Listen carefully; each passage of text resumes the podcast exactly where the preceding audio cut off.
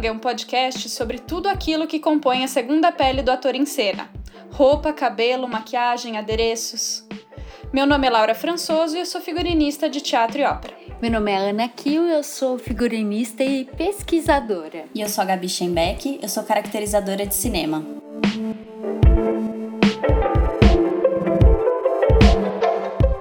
Hoje a gente vai conversar um pouquinho com a Carolina Bassi.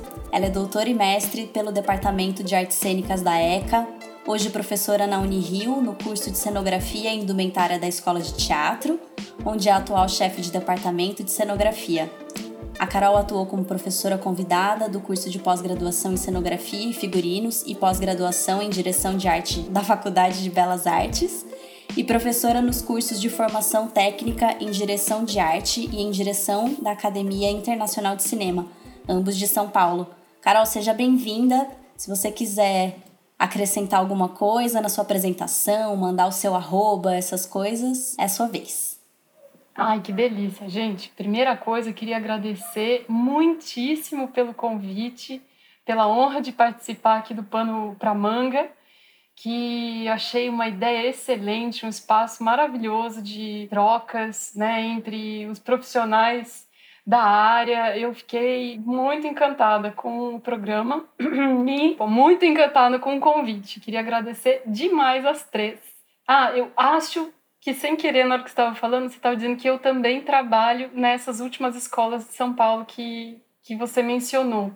Eu trabalhei nelas de 2011 a 2016. Aí fui para Ouro Preto, esse não, não, não coloquei, ah, não, não, não, falei aí no meio, mas eu fui professora substituta na Federal de Ouro Preto por um ano, morei lá, delícia de cidade. E depois, tendo passado no concurso na Unirio, me mudei para cá. Vai fazer ainda, faz três anos e meio mais ou menos que eu tô aqui, vai fazer quatro, logo, logo.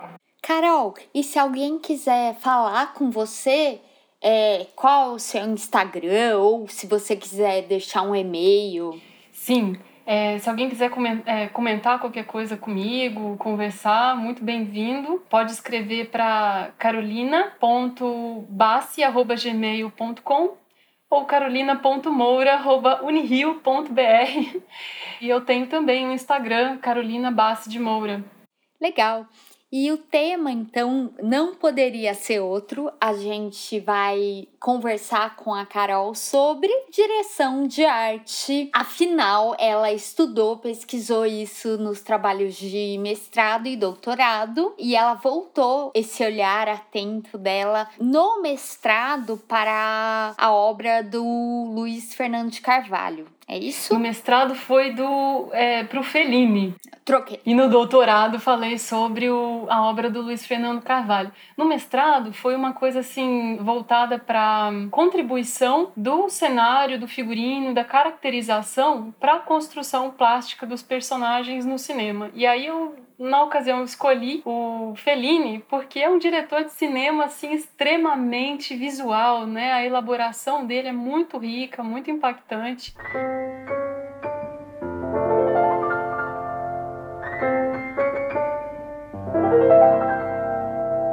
E ele tinha sempre um costume muito interessante que era de desenhar os personagens, o jeito deles andarem e tal é, já imaginando essas criaturas muitas vezes antes de escrever o próprio roteiro.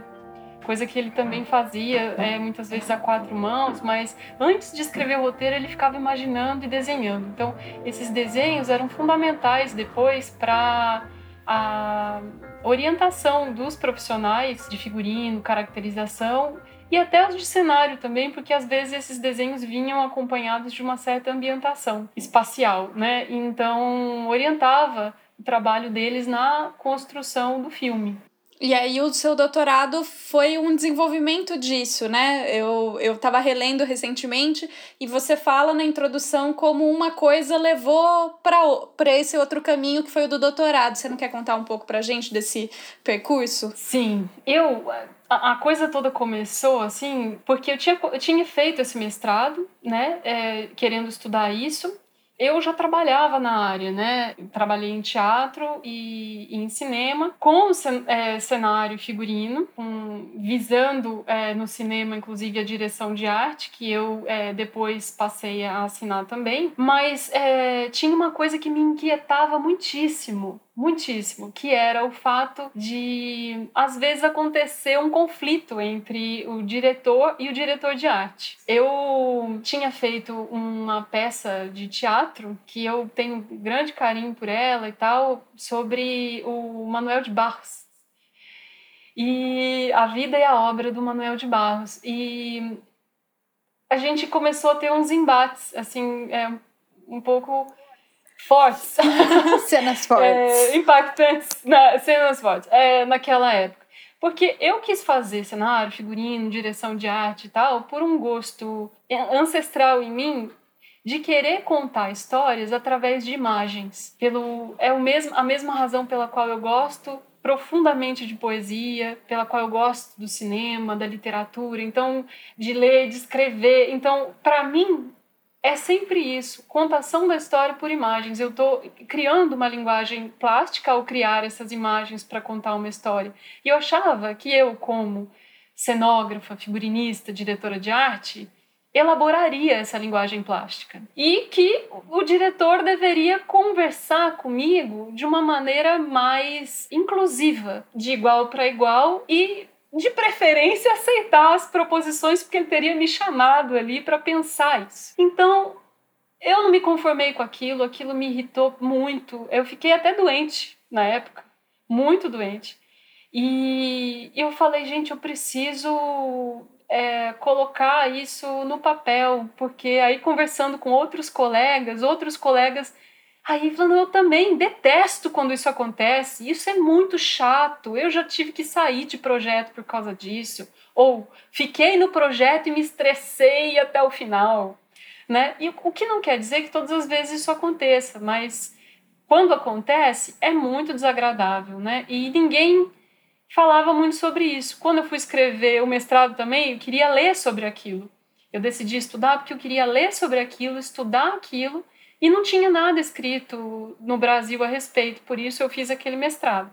Quando chegou na, na nessa questão da direção de arte, é, eu falei, eu quero achar um lugar em que alguém tenha defendido isso e tal. Pá, não tinha ninguém tinha defendido isso. e, e aí eu falei, vou escrever sobre, sobre essa questão. Bom, e aí pensei, qual é o, o diretor que é super visual, né? Que eu pudesse entrevistar tanto ele quanto toda a equipe dele aqui no Brasil. E aí eu pensei, ah, Luiz Fernando Carvalho, porque tem uma, uma plasticidade que me encanta muito e tal. Escolhi ele. E, é, dentro da obra dele, selecionei é, o longa-metragem, único que ele tinha feito até então, que foi o Lavoura Arcaica. Escolhi, então, mais quatro minisséries, que foram Os Maias, Hoje é Dia de Maria, Capitu, Afinal, o que querem as mulheres, e eu queria pegar também uma novela, né, porque ele era, é, começou com, a, com as novelas, as minisséries, as novelas eram importantes. Eu, a princípio, faria Renascer, de 1994. Cheguei a comprar todos os episódios, tendo fazer, eu vou, vou nessa, porque foi bem importante. Mas quando fui entrevistar os profissionais que trabalham com ele, é, eles estavam na elaboração da novela Meu Pedacinho de Chão.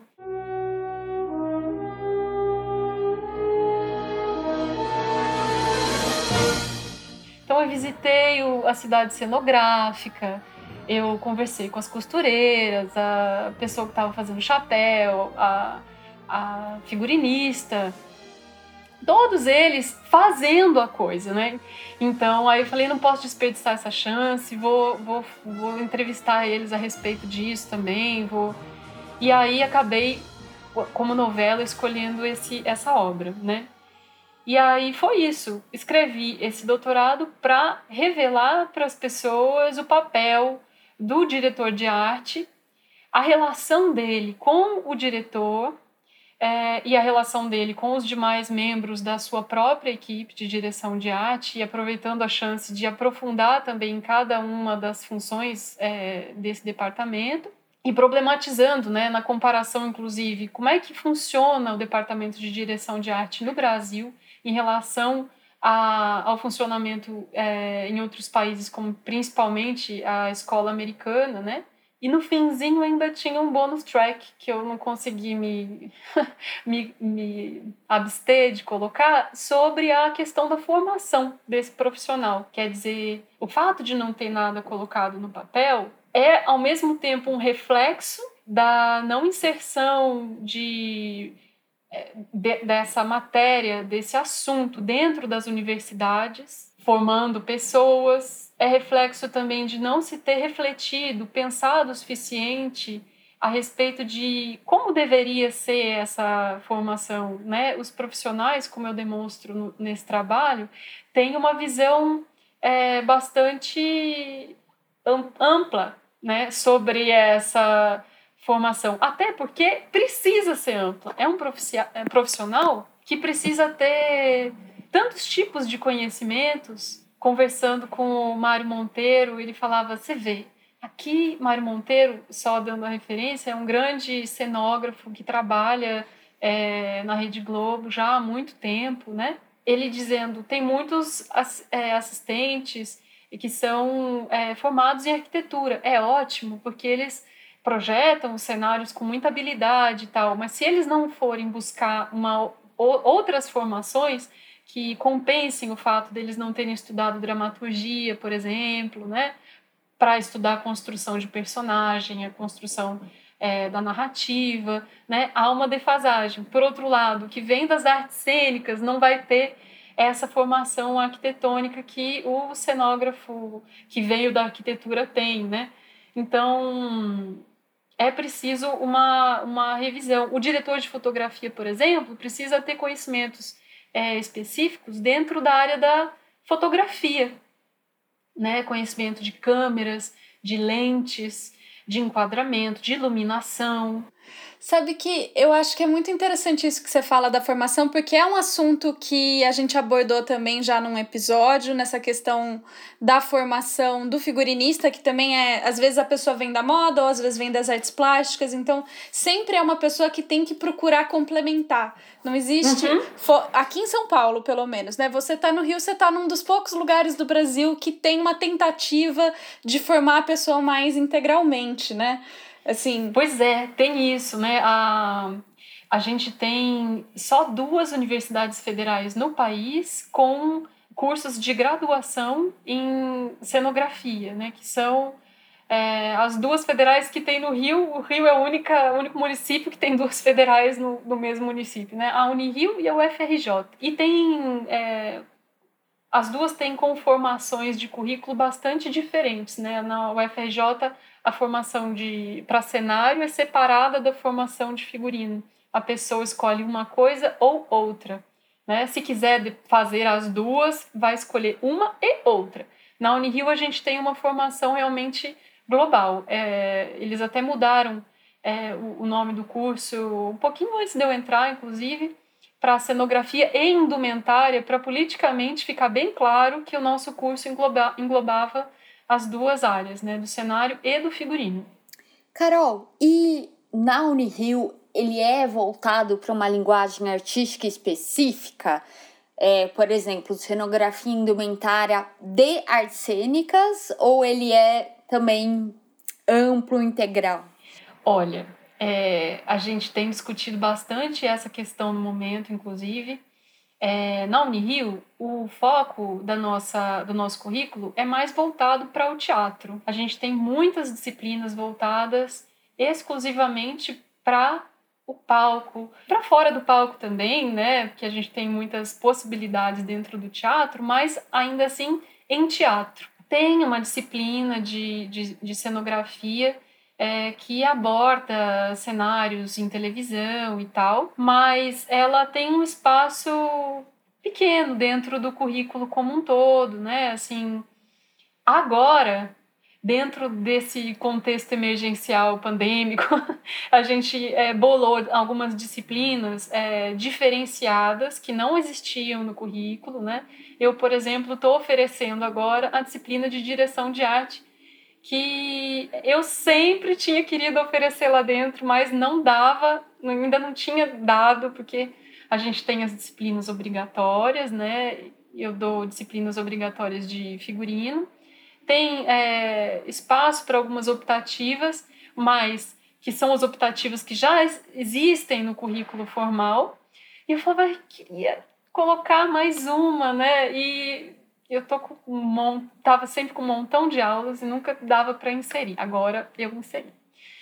E a gente está pensando nessa mais nessa questão do audiovisual, inclusive por esse momento tá trazendo para a gente o tempo inteiro a, a, a telinha, né? A gente está vendo para além das lives e tudo mais, tá havendo muitas discussões é, a respeito de como é que a gente vai fazer, qual o futuro do audiovisual nesse momento, a produção dos, dos filmes e tudo mais, está todo mundo super antenado nisso, a, a Associação Brasileira de Cinematografia, ABC, é, que está fazendo a semana dela agora, todos os anos ela faz é, um excelente trabalho está trazendo muitas discussões a respeito, a respeito disso também. Então, a gente precisa estar tá trazendo os alunos para olhar para isso, falando sobre isso. E então, é o que a gente está fazendo na Unirio também. É, porque é, teatro nesse virtual, momento, né? É, nesse momento. Quando a gente faz o teatro numa plataforma visual, ele não é audiovisual, ele não é cinema, né? Então, como que pensa é, isso? Tá todo mundo tentando entender, pensar. Elaborar. Elaborar. É. Não, é a mesma coisa com, com ópera, né? A gente está começando a ter algumas tentativas de ópera virtual. Como faz? Porque tem, todo, tem toda uma questão acústica que é muito complicada.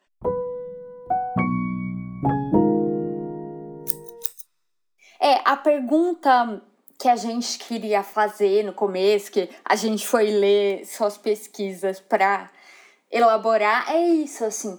Se você acha que o termo direção de arte ele tem um único significado, ou se ele consegue passear por linguagens artísticas diferentes, se ele existe no teatro, ou se ele é exclusivo do cinema, do audiovisual.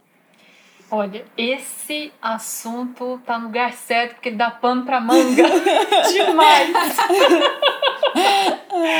Olha, muito. Porque assim, você vê, eu quando dei aula lá na, na pós-graduação é, da Belas Artes, um dos cursos onde eu dei aula foi o de direção de arte. Era de direção de arte em comunicação, né? A, o nome do curso a, a, o coordenador na época me, me chamava chamava atenção para isso. Olha ele não o curso não é voltado só para cinema só para audiovisual né? Então é, tinha disciplinas a minha disciplina era voltada para cinema para o audiovisual sim. Mas havia outras disciplinas né voltadas para publicidade impressa para sabe? Então é muito comum as pessoas considerarem esse termo em instâncias diferentes, mas vou falar bastante agora. A direção de arte, ela surge no cinema. Ela surge no cinema, é clássica a informação de que ela surge em 1939, com o filme O Vento Levou.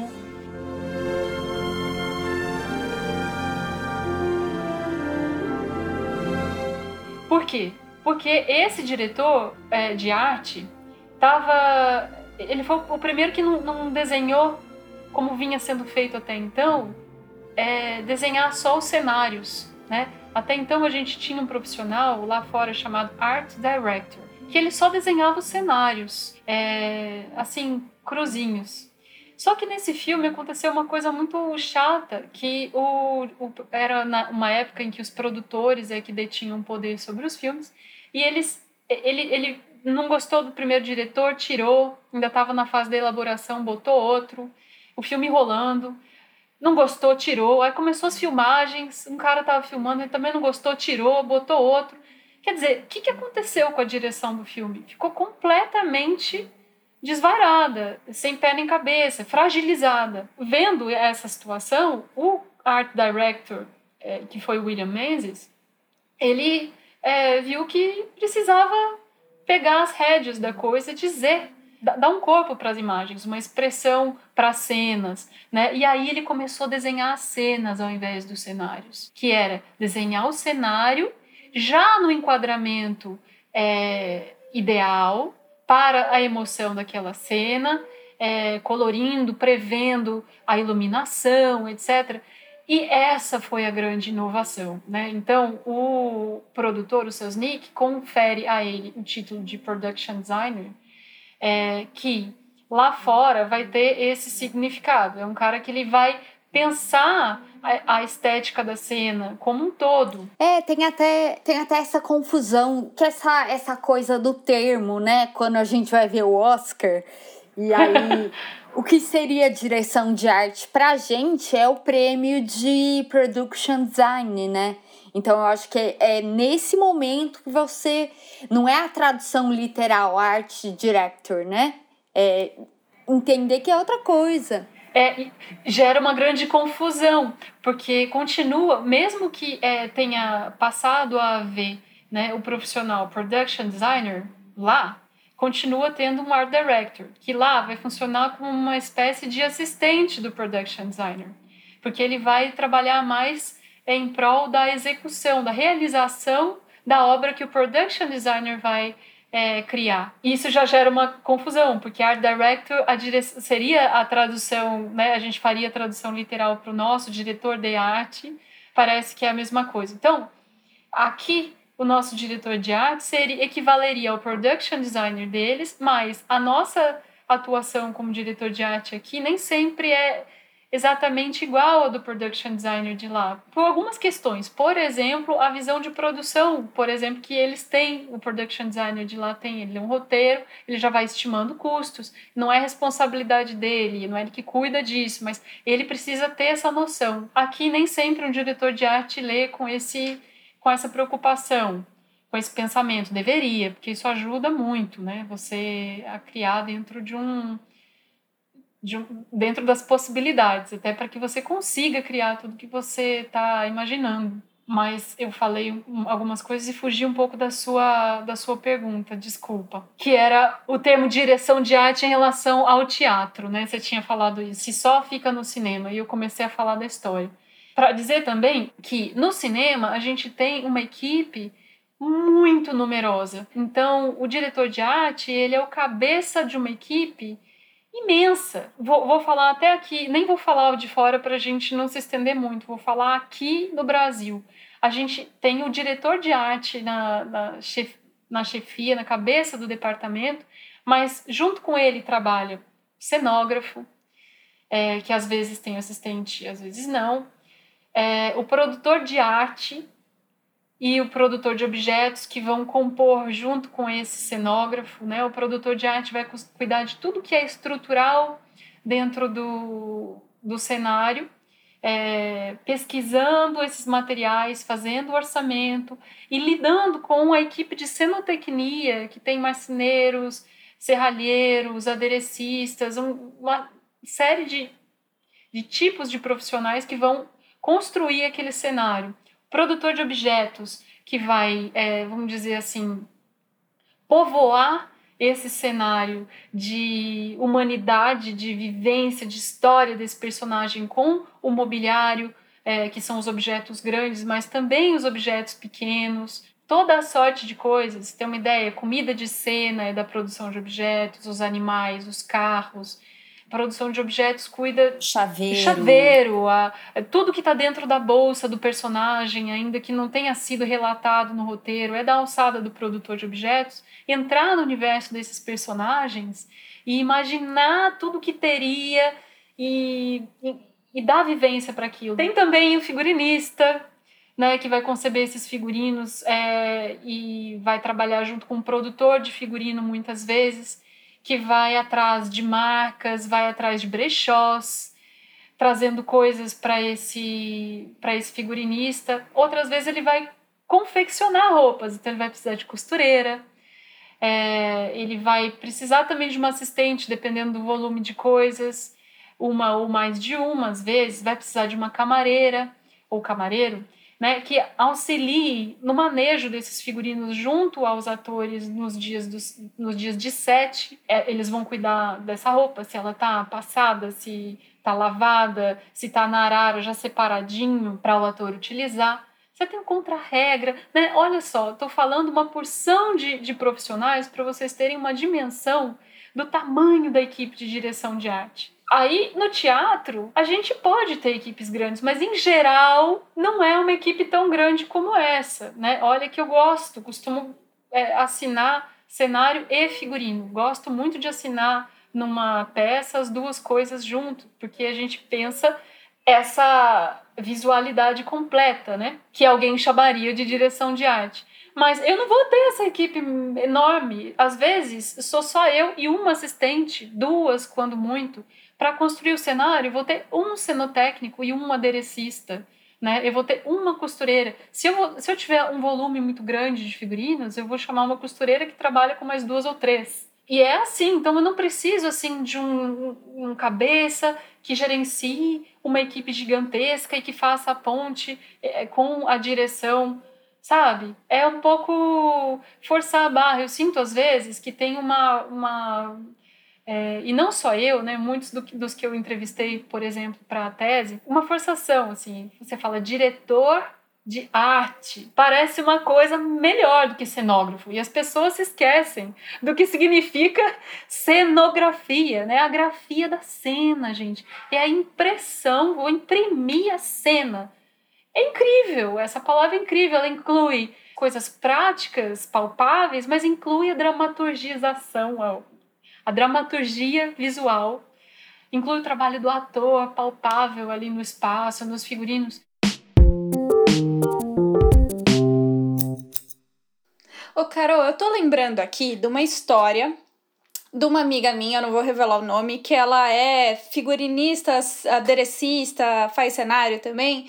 E ela falou: Laura, quando eu vejo falar em direção de arte no teatro, para mim significa que eles não têm verba para pagar dois cachês, querem que você faça os dois trabalhos e só te vão pagar por um.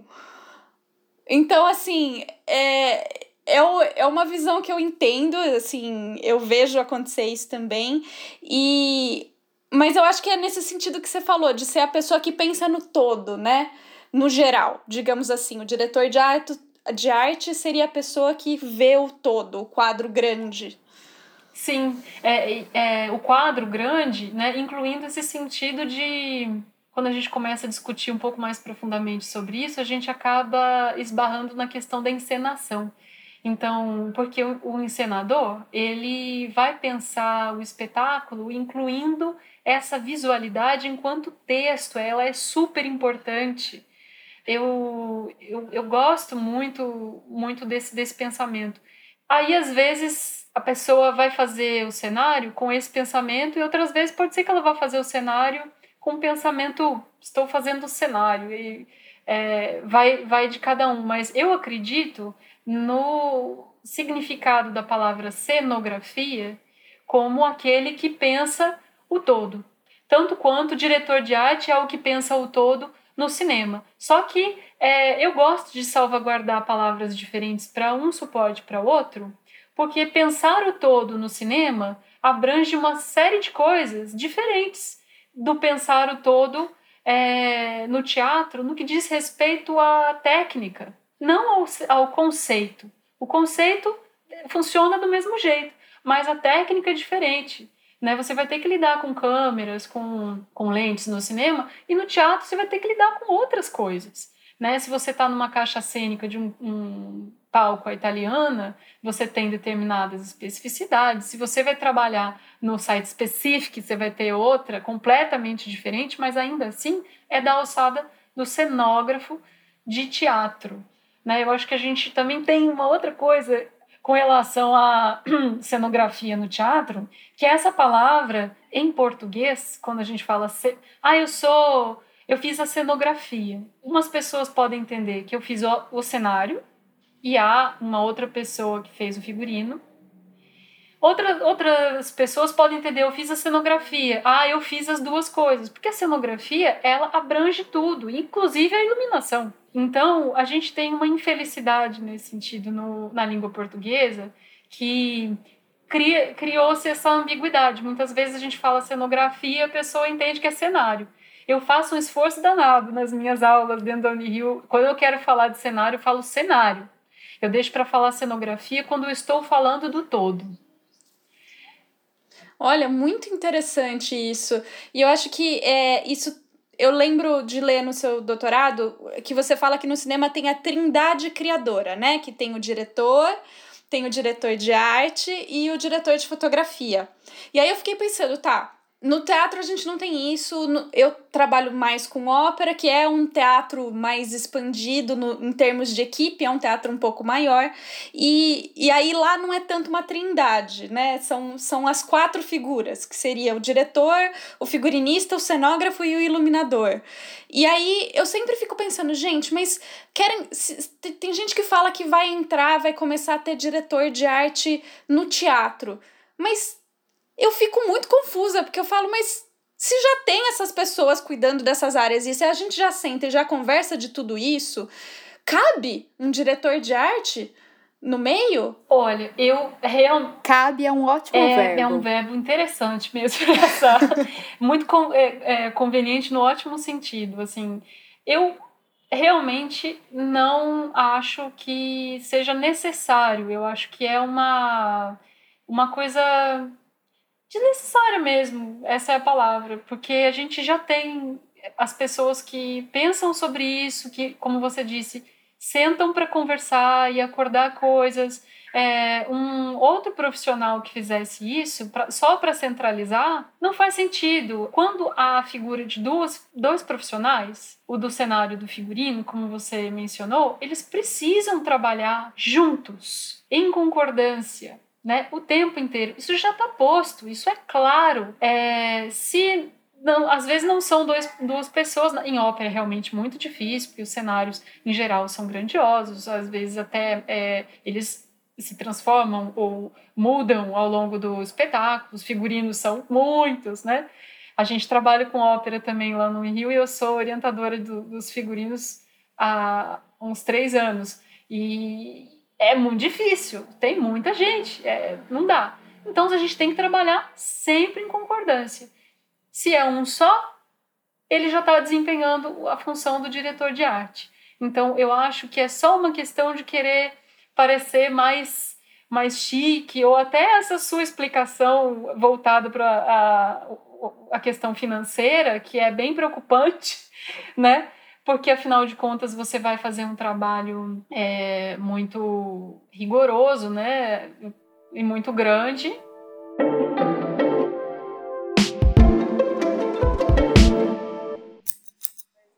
E eu acho que tem uma coisa do termo que é chamar direção de, uhum. diretor de arte, que gera esse, esse frisson, né? Ah, porque eu estou dirigindo, né? E, e talvez se use, como a Laura colocou nesse depoimento aí, que a gente não vai falar de quem é. mas que é isso, Sim. assim, parece super chique. Mas é diferente, porque no cinema tem outra hierarquia, né? Tem outra necessidade, é outra escala, é outra natureza. Então, é, por exemplo, na introdução aqui do programa, eu sempre falo, eu sou figurinista de teatro e ópera, porque é muito diferente a experiência do cinema, da novela, é, é outros 500. E, e, inclusive, eu precisava elogiar o seu doutorado aqui publicamente, porque ele é muito didático. Ah, obrigada. Gente, aquele negócio é perfeito, entendeu? Você não sabe nada, você quer saber, vai ler o doutorado dela, porque é isso, tá tudo tudo lá. Tá tudo muito bem explicado, gente. Oh, muito. gente, obrigada.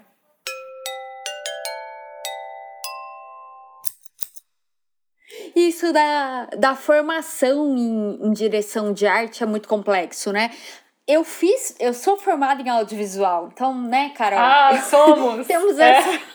É, temos essa coisa em comum aí. Uhum. E depois vou pro teatro trabalhar. Uhum. É, então, como é que é a inserção né, de alguém que é formado em rádio e TV ou audiovisual para depois o teatro e o, o, cinema? Ela não é instantânea. É, eu senti é, um, um, drama, assim, porque. A Ana tá rindo, mas é verdade. Porque a gente tem, por exemplo, eu tinha disciplina de cenografia no meu currículo, mas ela não conseguia trazer a cenografia em um semestre, né? Que é como, como construir o cenário, como conceber o cenário. Cenografia inclui o cenário, inclui o figurino, inclui a iluminação, né? Não, não deu esse aporte completo para a gente, né? A gente é, ele dá um, um panorama, uma pincelada, né? Assim, e, e você sai com muita necessidade de, de complementar isso e tal não tinha uma disciplina ou uma especialização em direção de arte. Não. E no meu curso, veja bem, é lá na Unesp não tinha, tinha uma, uma disciplina chamada cenografia. Não tinha uma disciplina chamada direção de arte. Na USP, por exemplo, no curso de audiovisual, tem uma disciplina chamada direção de arte. Sim.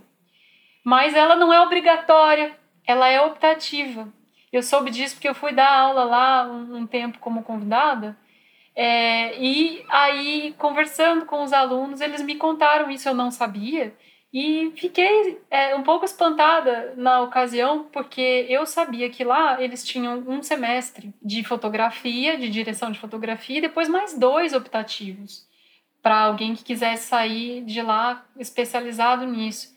E, e direção de fotografia não, tinha esse um semestre só e ele era optativo. Então eu fiquei pensando, puxa vida, alguém que decida se formar em audiovisual é optativo ele saber sobre direção de arte, é optativo ele entender sobre isso, mesmo que ele vá, ainda que ele não vá trabalhar com isso, digamos que ele não queira, é, que ele vá trabalhar com roteiro, direção ou direção de fotografia, como é que ele não é obrigado a saber como o colega trabalha para dialogar com o colega, né?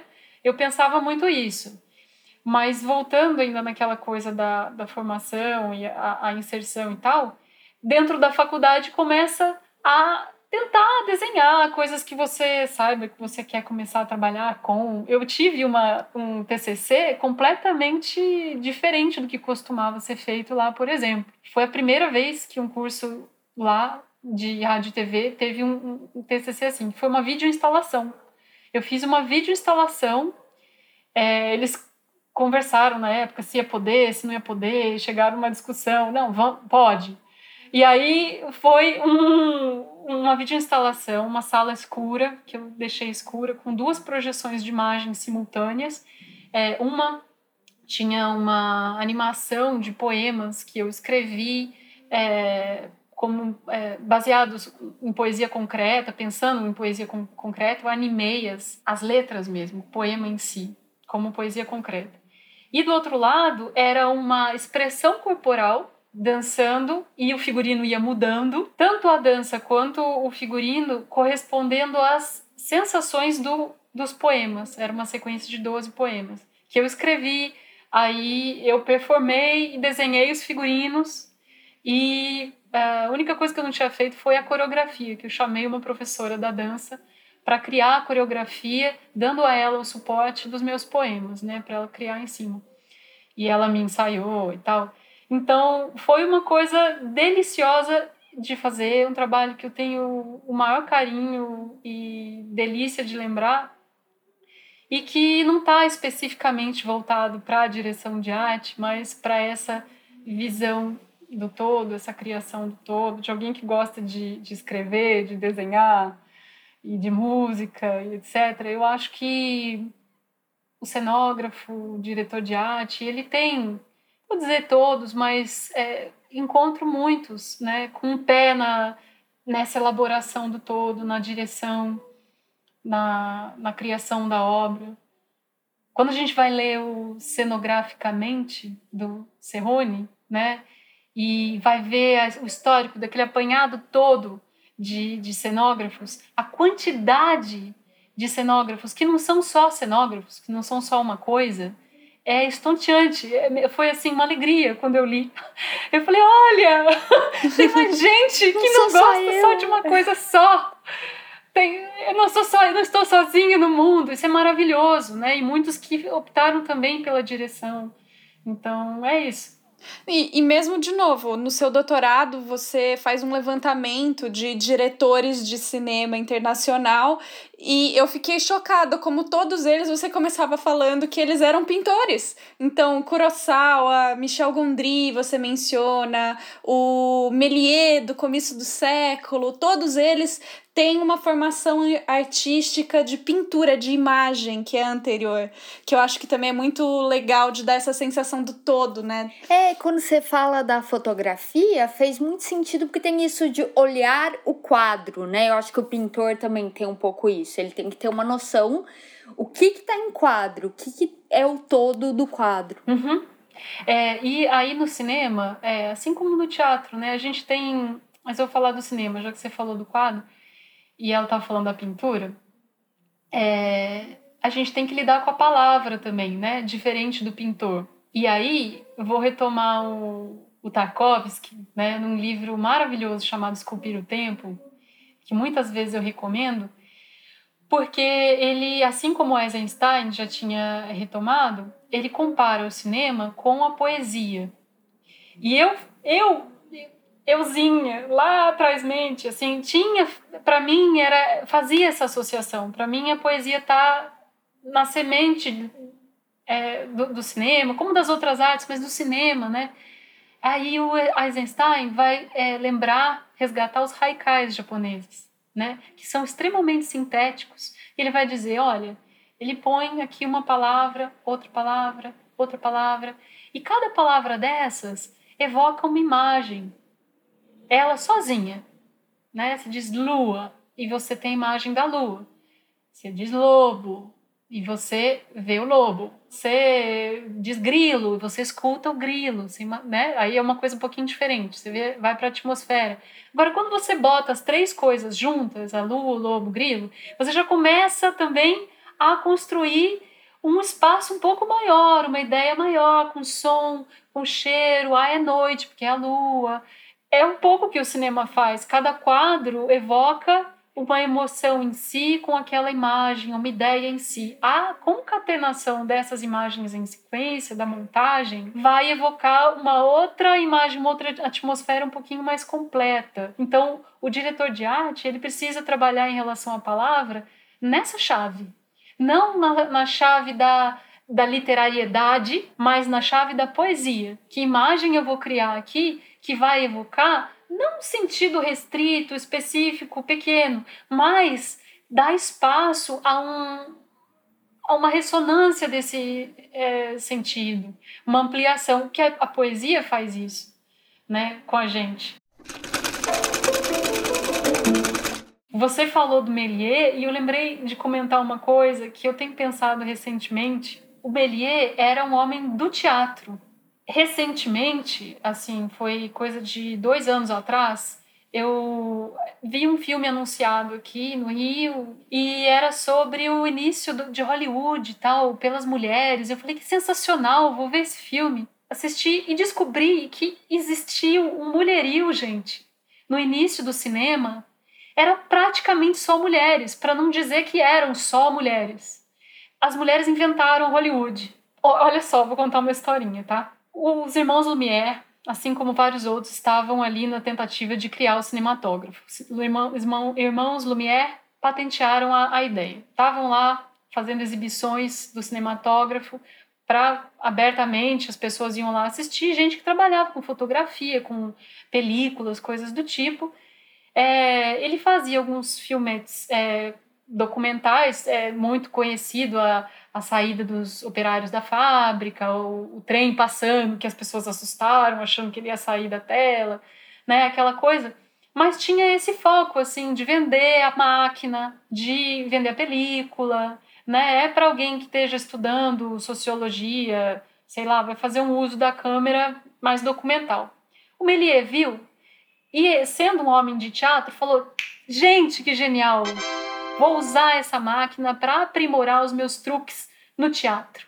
Que ele fazia truques de aparecer, desaparecer, da cabeça inchar, explodir, entre milhares de outras coisas, um fantasma, coisas do tipo. Vou aprimorar os meus truques de teatro. Quando ele vai fazer cinema, ele bota lá a câmera fixa, que era o que era possível na época, e vai representar as cenas ali sem haver uma movimentação de câmera, nada disso. Era quase como se fosse um teatro filmado.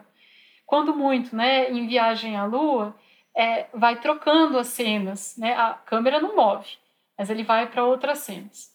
Aí ninguém sabia que entre esse mulherio, né, que ninguém tinha ficado sabendo, tinha uma personalidade chamada Alice Guy Blanchet, que lá na França, com seus 22 aninhos, trabalhava como secretária na empresa do Gaumont, que era um é, Gaumont Company, não sei se era Gaumont Company, agora já me fugiu o nome da empresa, mas é, trabalhava com fotografia, películas e tal. Vai com ele à mesma exibição dos irmãos Lumière e vê aquela câmera, aquele. Ela fica enlouquecida e pede para o Gaumont que ela tenha uma ideia de que tal se a gente contasse histórias com essa câmera? Gente, magnífico. Tem até uma imagem dela, gente. Olha que coisa mais linda. Ela, ah. nesse momento, aos 22 anos, pegando a câmera. Prova... Tudo leva a crer que é ela. Do, dos irmãos Lumière e assim, a carinha dela olhando para a filmagem, assim, extasiada. É uma cena emocionante. E Aí o Gaumont fala: não, mas você tem seu trabalho de datilógrafa, secretária e tal, você tem que cumprir isso. Só deixa você fazer experimentos com a câmera se você fizer depois do expediente. Eu falo: tudo bem, tudo bem. Pega a câmera e vai fazer filmetes no jardim de uma casa lá, acho que é a casa dela, com a ajuda de mais duas amigas o poder feminino, né?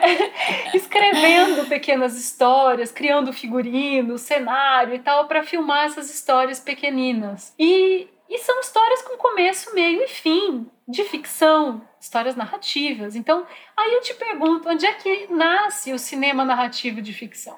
Porque aí o Gaumont é, muito inteligentemente pega esses filminhos que ela vai fazendo e leva para os clientes para demonstrar para que serve essa câmera. Olha os usos, olha como ela funciona e mostra o filme. Naquelas exposições universais, né, que tinham, começou a passar os filmes dela, começou a fazer um sucesso enorme. E aí ela foi fazendo, fazendo, ela fez mais de 200 filmes, né? Fez um sucesso enorme e foi, depois casou, foi para os Estados Unidos, é, abriu uma, uma produtora de cinema que olhando as imagens é, dele e as imagens do, do estúdio do Méliès, acho que o estúdio dela era maior ainda, se chamava Solax, e vai dando muito certo, muito certo, até que ela pega, é, um, é, pega influenza e vai ter que ser internada longe e tal, ela já tem dois filhinhos, não sei o quê, e nesse meio tempo o marido dela é, desenvolve um caso com uma das atrizes, foge com a atriz, ela tem que se divorciar desse marido, volta para a França e nunca mais consegue filmar nada. Voltando ao quanto ela foi importante, aquela pergunta que eu tinha feito: quem é que está na raiz do desenvolvimento da linguagem de cinema narrativo de ficção? O Méliès ou a Alice Guy? Eu acredito que os dois, mas ela vai desenvolver um pensamento sobre a linguagem cinematográfica do zero, sem ter nenhum antecedente. Ela vai fazer movimentos de câmera, pessoal. Ela eu vi a imagem da câmera numa carroça, uma carroça de madeira, ela entrando assim. Essas câmeras tinham que ser manipuladas com manivela. Ela e o Thomas Edison vão fazer os primeiros experimentos com cinema sonoro também, né? Ela é uma, assim, de cair para trás, é uma figura sensacional, muito impressionante e que eu estou dizendo, de, é, defendo que ela tenha é, inaugurado mais a linguagem cinematográfica do que o Méliès, porque ela vai incluir essa movimentação de câmera, o perto, o longe, é, o, a entrada na cena, a coisa da câmera subjetiva, coisas que o, o Méliès de pronto não vai não vai desenvolver. E numa, numa época muito próxima ali, é, início do século XX, né?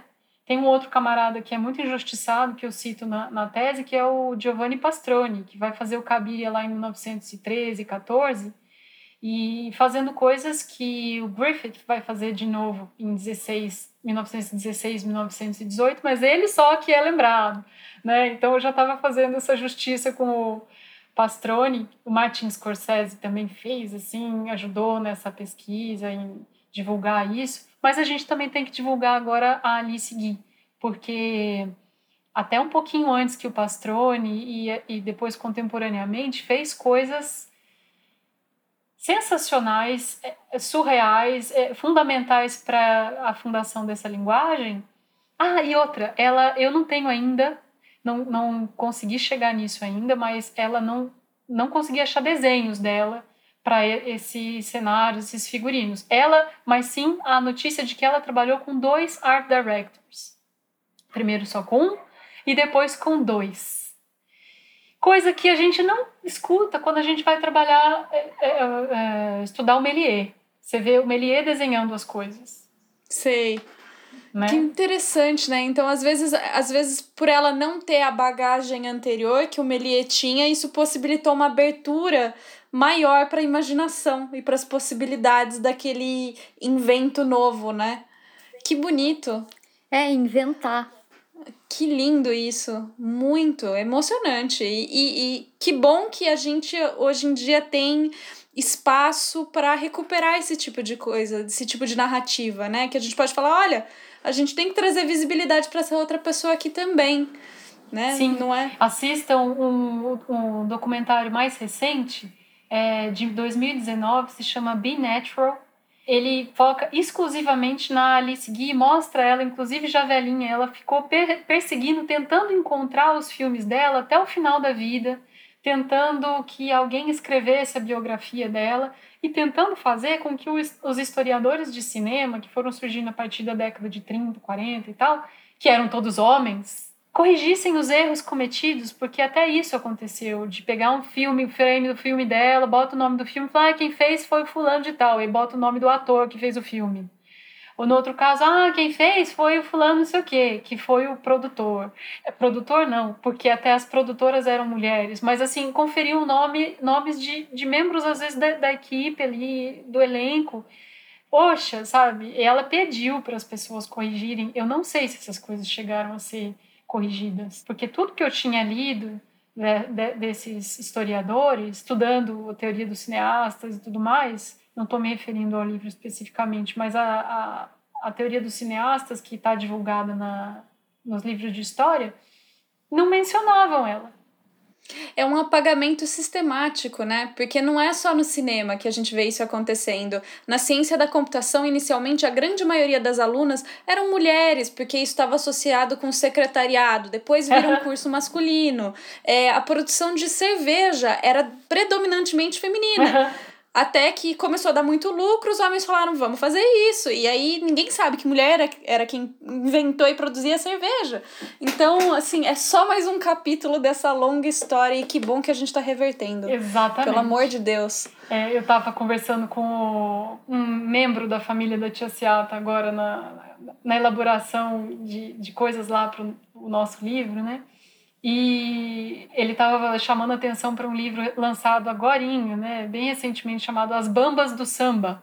Eu falei a tia Seata, a tia Seata, né, mulher e tal, e que teve ali na origem é, do, do samba, de tantas práticas, é, e o quanto, e ele estava sinalizando o quanto há mulheres, por exemplo, no universo do samba, ali na origem, super importantes e tal, e que elas não são visualizadas, é, não têm visibilidade, não são mencionadas, né? Sempre só se fala dos homens.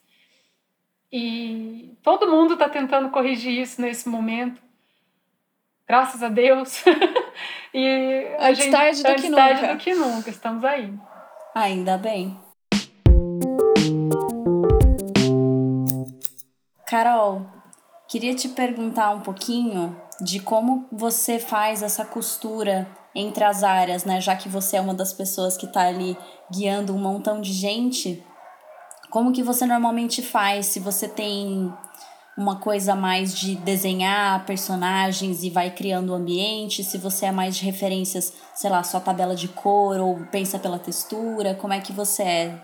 Você diz quando eu estou assinando um trabalho de direção de arte? Sim. Olha, é, eu tenho um, uma longa imersão no texto. Assim, é, é a primeira coisa para mim é o texto, é, levando em consideração essa essa relação toda com a poesia que eu tinha destacado antes, sabe? E tento, tento que as minhas impressões primeiras sejam que eu preste bastante atenção nelas, assim, vou prestando atenção nas, na, nas atmosferas que me vêm, nas cores. Quando eu penso em atmosfera, eu já penso em cores.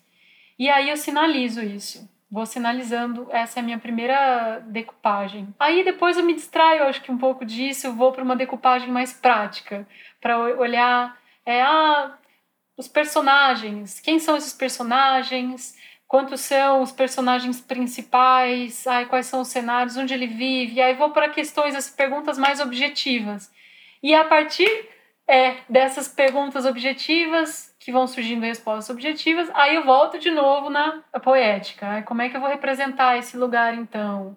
E tal. Aí vou pensando nisso e começo a pesquisar referências. Aí vou ver filme, aí vou ver, vou ver pintura, eu vou às vezes ouvir música, porque a música traz muito o ambiente.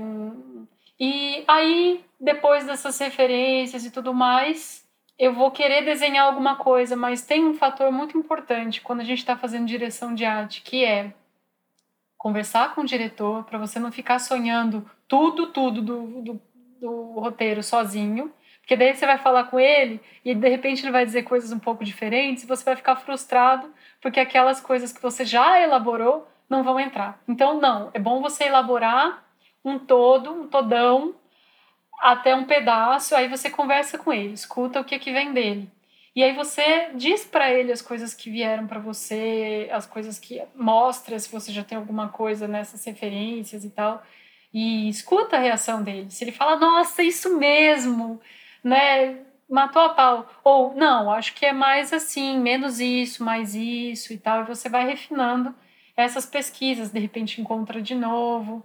Essa era a primeira questão para ponderar. Segunda questão para ser ponderada: onde vamos rodar esse filme?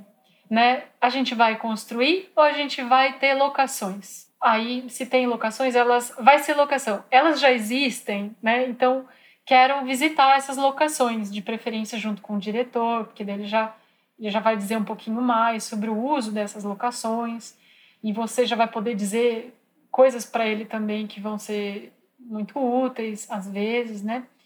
Bom fazer, inclusive, essa visita, você, como diretor de arte, o diretor e o diretor de fotografia, porque ele também vai ponderar outras coisas que vão ser importantes.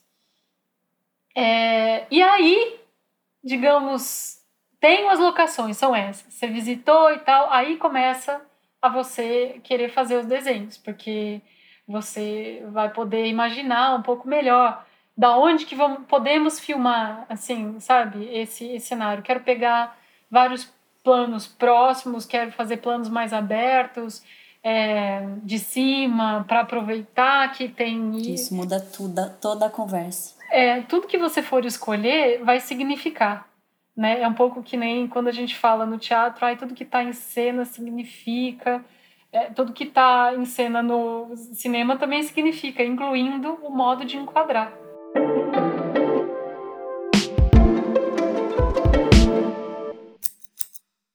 Agora eu vou abrir um momento um pouco terapia. E quando você não consegue chegar num acordo? Tipo, ok, existe uma hierarquia, pelo menos na ópera. Se o diretor te pede uma coisa, ele quer que, sei lá, no meu caso, o figurino vá por um caminho que eu não acho que tem que ser esse caminho.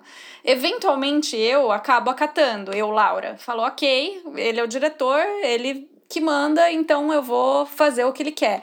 Mas você já passou por essa frustração? Que assim, você falou que seu doutorado começou disso, de uma frustração assim, né? Como é que você lida hoje em dia com isso? É, come começou por uma, uma frustração desse tipo, que tinha ficado lá um nó na minha existência, e porque vi que outras pessoas passavam pelo mesmo, e esse nó precisava ser dissuadido. A gente, eu não contei que cada trabalho que eu ia fazer, eu, a primeira coisa, eu encontrava o diretor, eu chegava com ele em algum momento do projeto ia chegar para ele fazer a fatídica pergunta: quem estabelece a linguagem plástica do filme?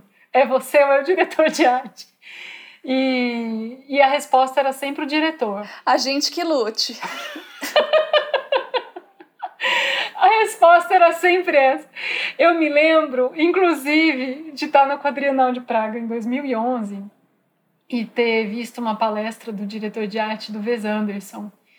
É, eu tô, não vou me lembrar o nome Uau. dele.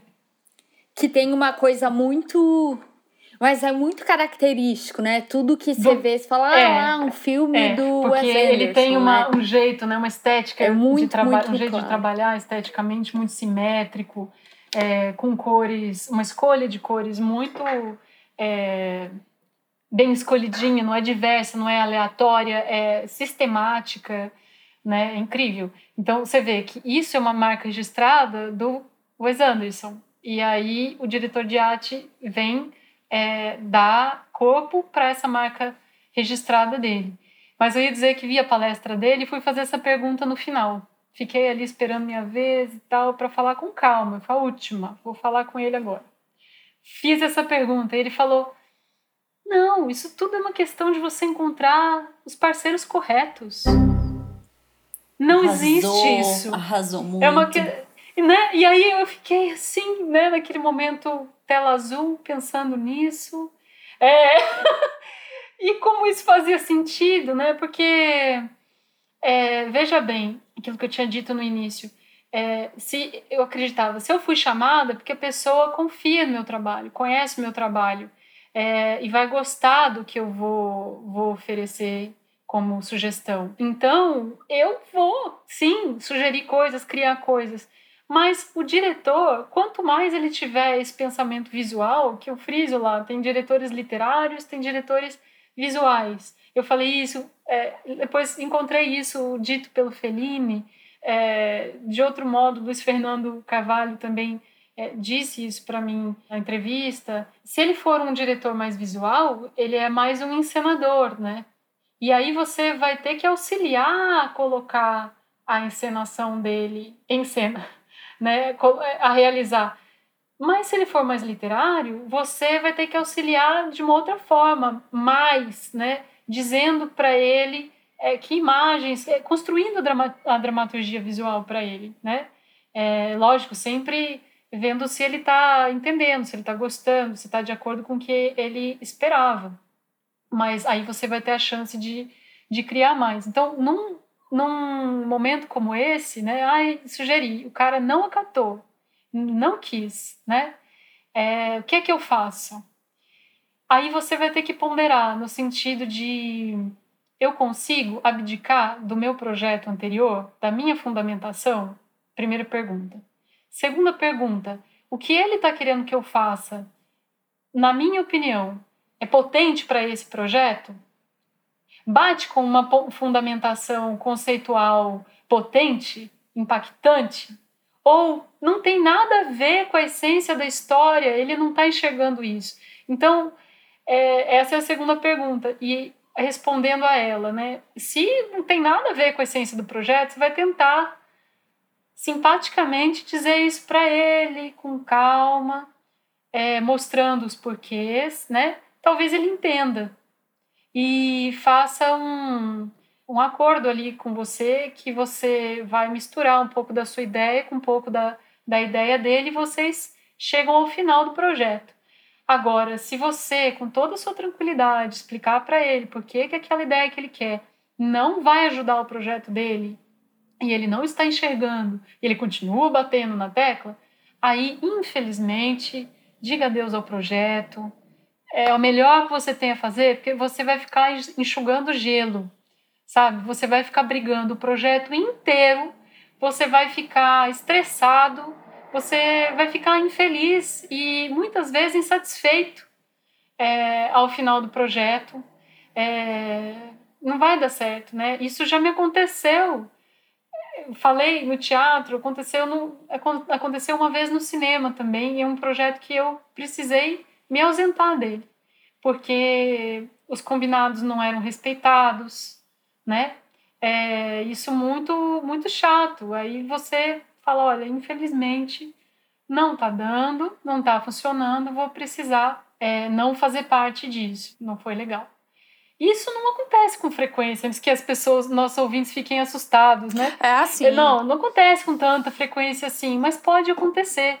Né? Porque todo mundo quer colocar o seu, a sua criação ali, né? Às vezes é um diretor estreante, ele está ansioso por fazer aquele primeiro trabalho, exatamente com a marca dele e tudo mais, e pode acabar atropelando o seu trabalho. A gente também tem que saber é, calmamente é, negociar, colocar, negociar em primeiro lugar e quando a negociação não for possível, partir para o próximo, porque vai ter outro projeto acenando para você, querendo você demais com a sua, com a sua poética, né? Abra espaço para o um novo, se isso te acontecer. Muito bom. É isso, isso me ajuda, com certeza, assim, a, a pensar para as próximas situações. Que às Realmente. vezes a gente fica tão triste com isso, é, é inegável, não tem como dizer, é. né? Mas pensa nisso, eu tô abrindo espaço para o novo e pronto. Let it go, faz a Elsa, Let it né? go, é. Ai, gente. Meninas, eu diria, vocês têm mais alguma pergunta para Carol? Vocês acham que a gente pode ir para finalização? É assim, perguntas a gente tem 1.4 bilhões. Ai, gente, fiquei tão contente. É, vocês façam todas as milhões de perguntas hoje, ou quando vocês quiserem. Pode chamar que eu vou ficar feliz de, de conversar. Nossa. É uma alegria poder Não, ter assim... espaço para falar disso tudo, né? Muito bom. Obrigada.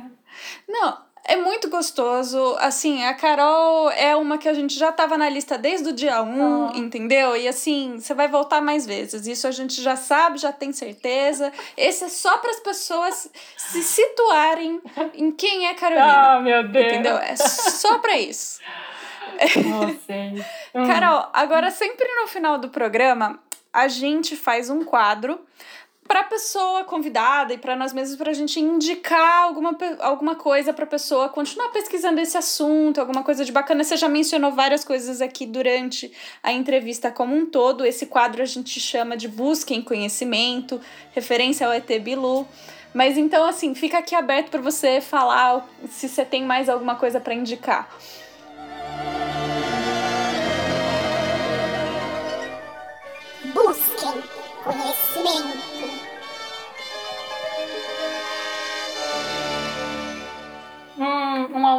Que eu sempre amei ler é o Ismail Xavier.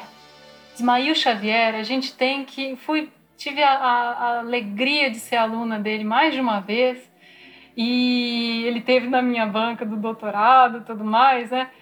Ele é maravilhoso, é, ele é maravilhoso. Tudo que ele, onde ele aparecer, a gente vai lá ouvir o que ele vai falar, porque vai valer a pena. Então, ele tem um livro já bastante antigo, né, chamado Experiência do Cinema, que foi das primeiras coisas que eu li, assim, ele é extremamente fundamental.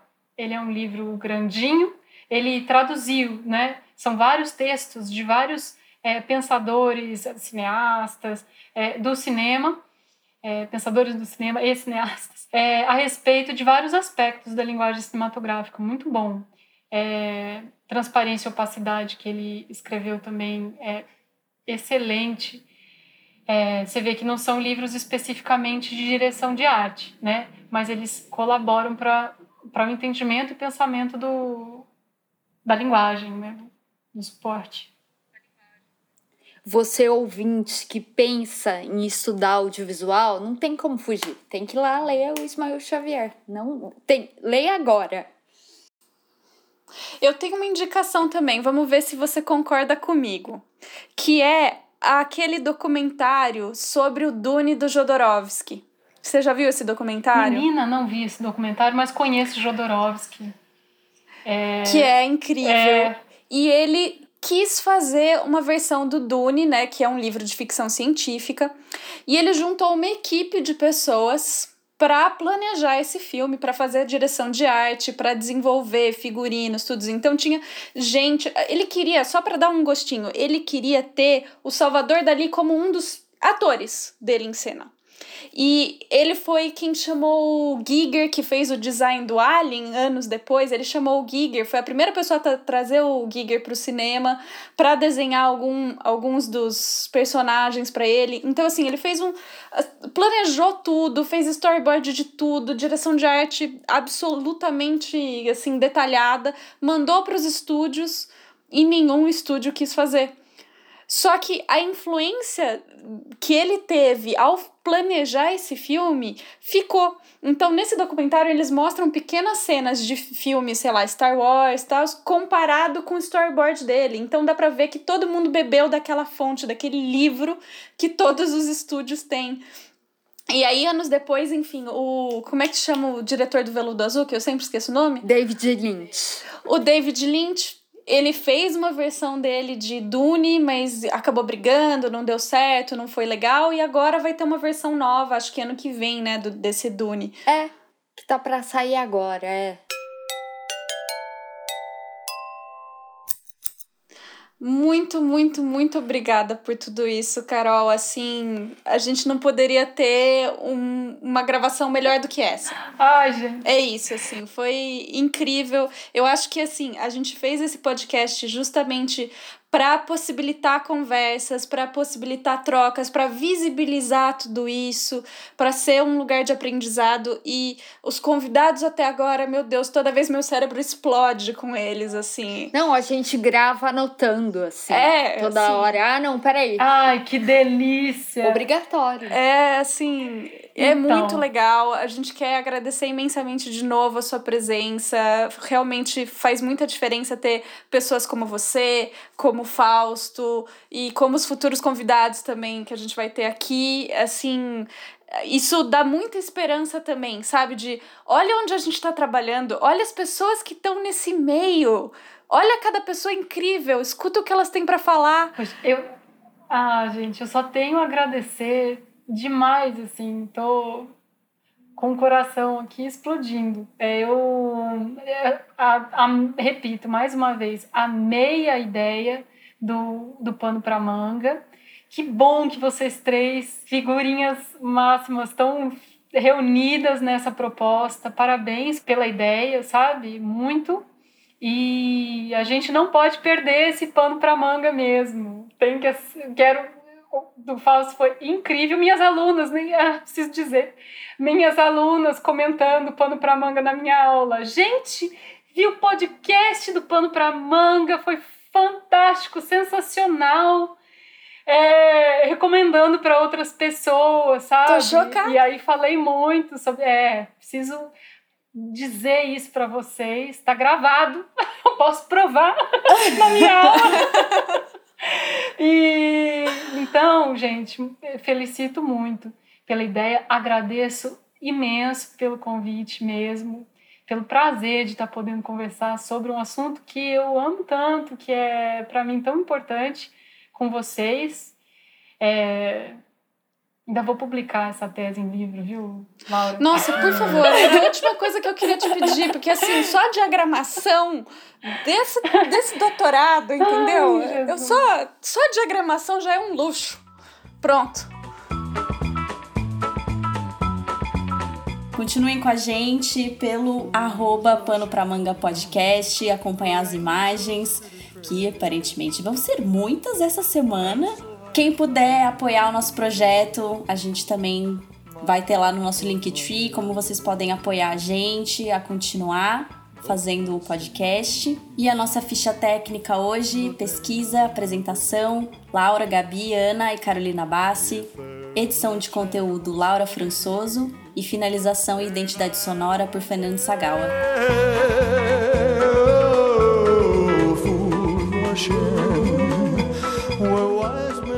ago, but wise men.